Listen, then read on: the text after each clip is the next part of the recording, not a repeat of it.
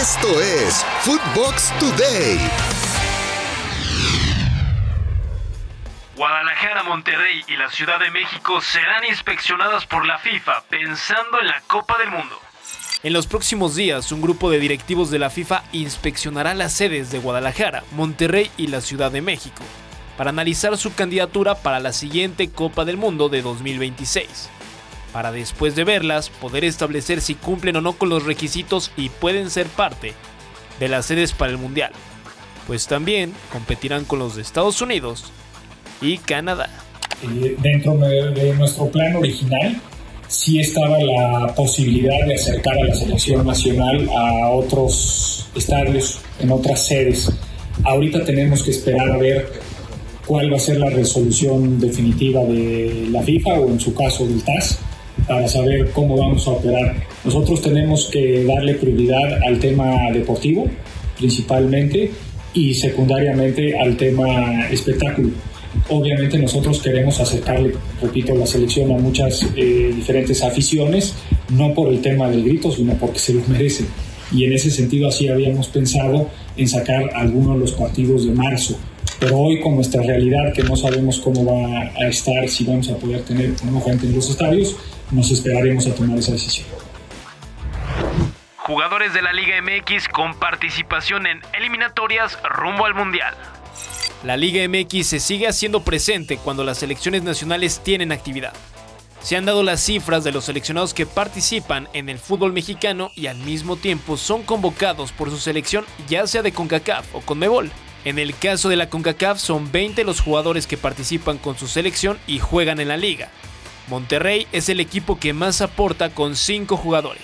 Le siguen Cruz Azul y América con 4, León y Chivas con 2 jugadores y con un solo jugador Atlas, Tigres y Pumas. En Conmebol son 25 los jugadores que juegan en Liga MX, 5 jugadores en Colombia, Chile, Ecuador y Paraguay, 2 en Uruguay y Perú y un jugador en la selección venezolana.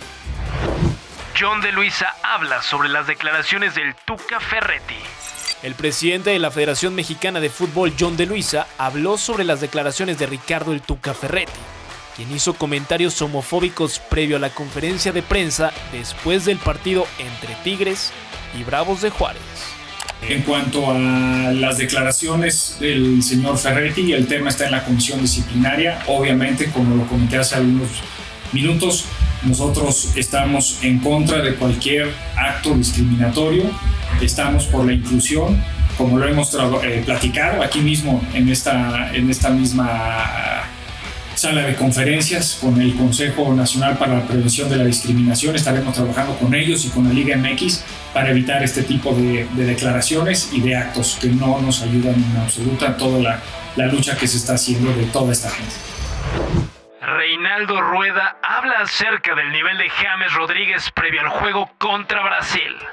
El director técnico del colombiano cafetalero Reinaldo Rueda habló acerca de la condición física y el nivel deportivo que tiene hoy James Rodríguez, previo al encuentro donde se juegan prácticamente la clasificación frente a Brasil.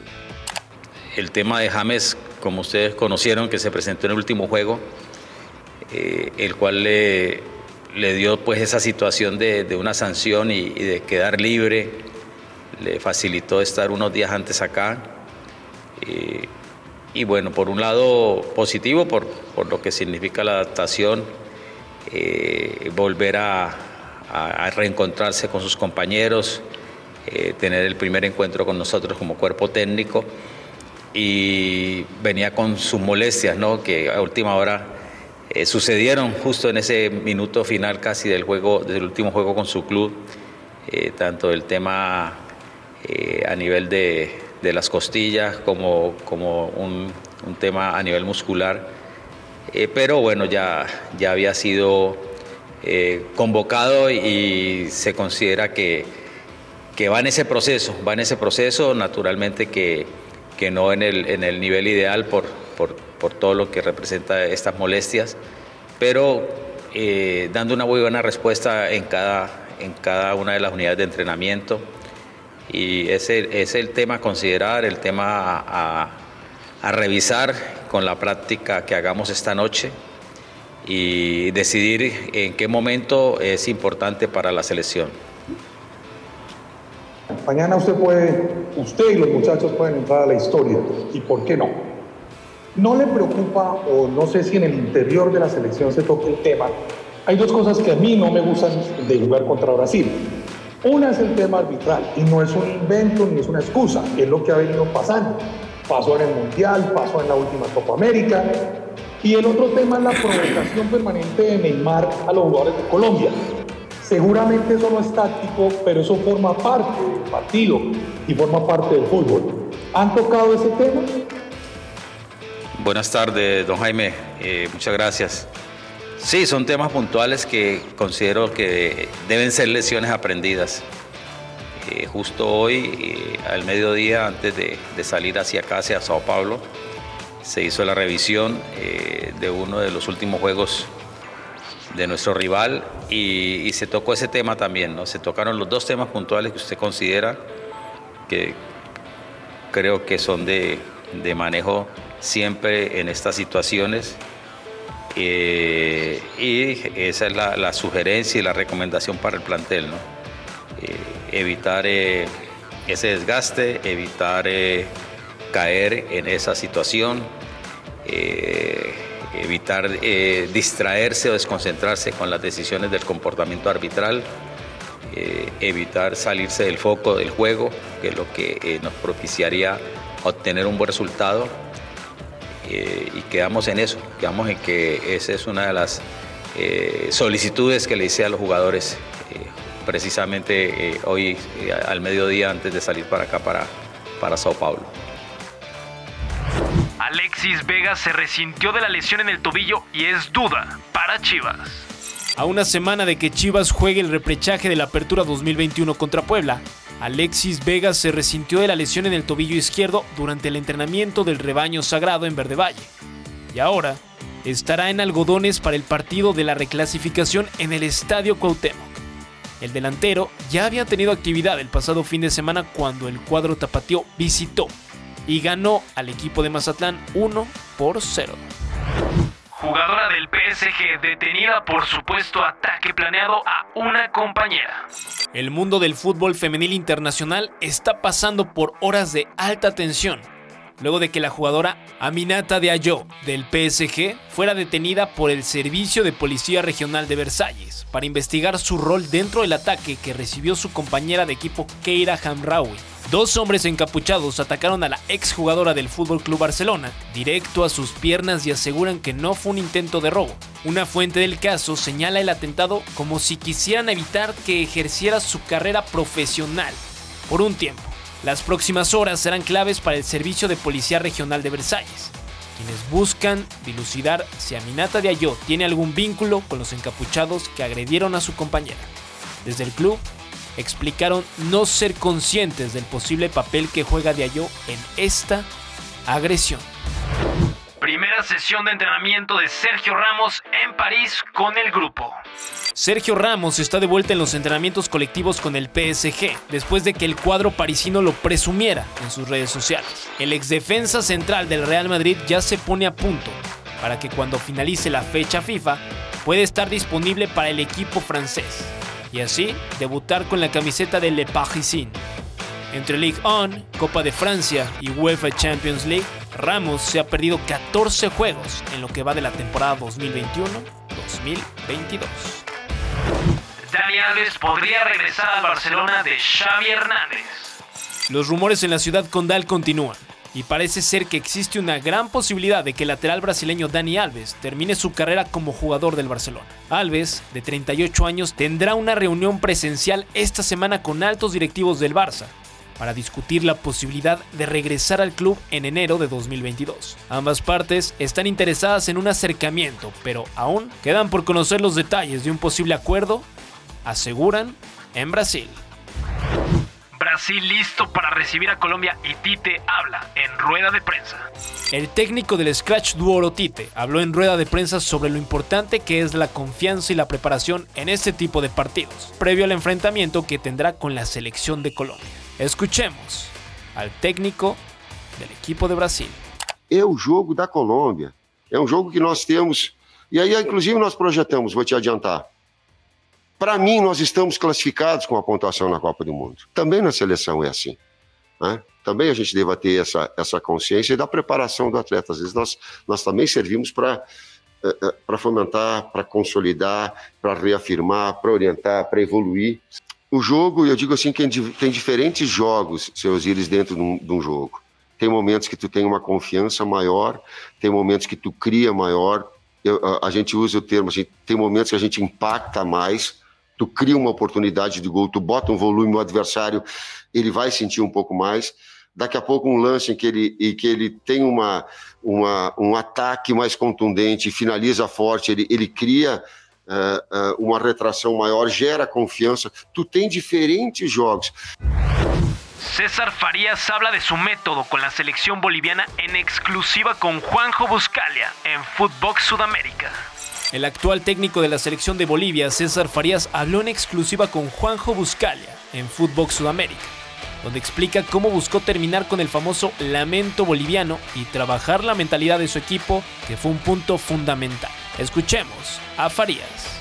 Para Bolivia lo primero que me propuse fue acabar con el lamento boliviano, acabar con las excusas, poner un fin en mente eh, muy grande que, trajera, trajera un choque que iba a traer mucha polémica porque me iban a, pegar de todos lados porque dijera que, veníamos a trabajar para clasificar al mundial, que teníamos convencimiento de que podemos llegar al mundial y, y poner en marcha trabajar con las capas generacionales nuevas, aprovechando los que ya tenían más experiencia, para dejar un legado también, un legado en el cual tú digas, bueno, el día que te vayas, queda Bolivia preparado para, para dos, tres premundiales más, tienen, tenga generaciones con la experiencia suficiente y con una mentalidad proactiva de crecimiento a diario.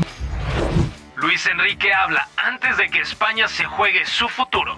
Este jueves el equipo de España se juega mucho de su destino ante Grecia y necesitan la victoria para intentar ser primeros de grupo e ir directamente al Mundial de Qatar 2022. Un empate o derrota y una victoria de Suecia ante el equipo de Georgia dejaría sin opciones a la Furia Roja. Hoy el equipo de Luis Enrique es segundo con 13 unidades y el cuadro griego es tercero con 9 puntos. Estas son algunas de las palabras que dijo Luis Enrique ante los medios. Con respecto al primer partido, Grecia ha cambiado de sistema. Eh, contra nosotros jugaron 4-5-1 y sí es cierto que fueron muy defensivos. Luego hemos visto que gracias a ese cambio de sistema eh, han hecho muy buenos partidos y muy buenos resultados, especialmente los dos partidos contra Suecia.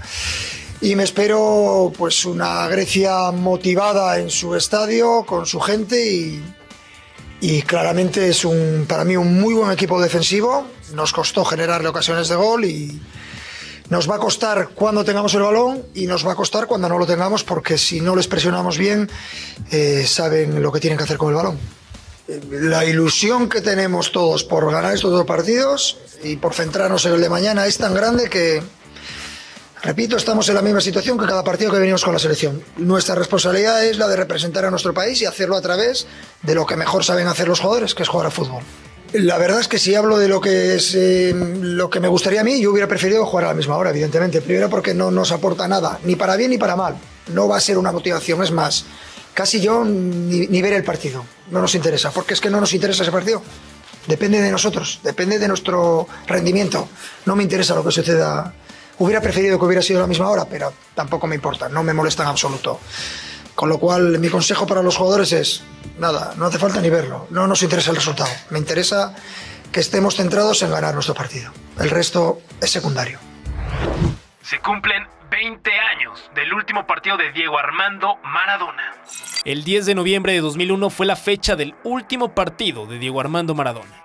Ese día estuvieron presentes los seleccionados argentinos de Bielsa, el equipo del resto del mundo y la bombonera, donde se vivió una verdadera fiesta con emotividad y un discurso que quedó en la historia. Escuchemos al Eterno 10. Yo la verdad que no puedo, no sé con qué pagarle, la verdad. Eh, yo traté de ser feliz cuando el fútbol y hacerlo feliz a todos ustedes. Eh, creo que lo logré y, y la verdad que hoy no me lo esperaba porque esto es, demasiado, demasiado para una persona, demasiado para un, para un jugador de fútbol. Le, agradezco con mi corazón. Esperé tanto este partido y ya se terminó. Ojalá que no se termine nunca este, este amor que, que siento por el fútbol y, que no termine nunca esta fiesta, que no termine nunca el amor que me tienen. Steven Gerrard, la opción número uno, al banquillo del Aston Villa. Después de cinco partidos con derrota al hilo, los villanos decidieron prescindir del técnico Dean Smith, el mismo entrenador que los regresó a la Premier League. El exjugador legendario de Liverpool, Steven Gerrard, y actual técnico del Rangers de Glasgow, suena como la opción principal para tomar las riendas del equipo inglés. Esto fue Footbox Today.